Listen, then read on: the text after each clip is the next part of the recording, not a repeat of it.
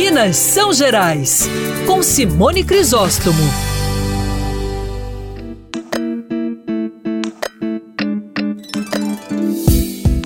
Você que é ouvinte da coluna Minas São Gerais, vem acompanhando comigo a evolução da produção do azeite mineiro. Eu já destaquei aqui várias vezes o trabalho incrível que é feito pelas equipes da EPAMIG, que é a empresa de pesquisa agropecuária de Minas Gerais. Foram eles, inclusive, que atestaram o azeite genuinamente brasileiro, né, lá em Maria da Fé.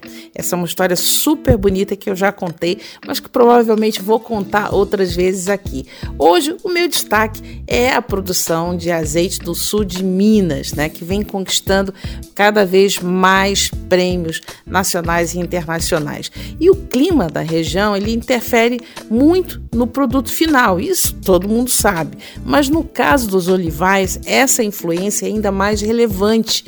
Investir em pesquisa para produzirmos azeite de qualidade e com personalidades diferentes é algo realmente louvável e é o que uma família vem fazendo lá em Andrelândia que fica numa região que tem uma transição do clima é, do Cerrado e o da Mata Atlântica.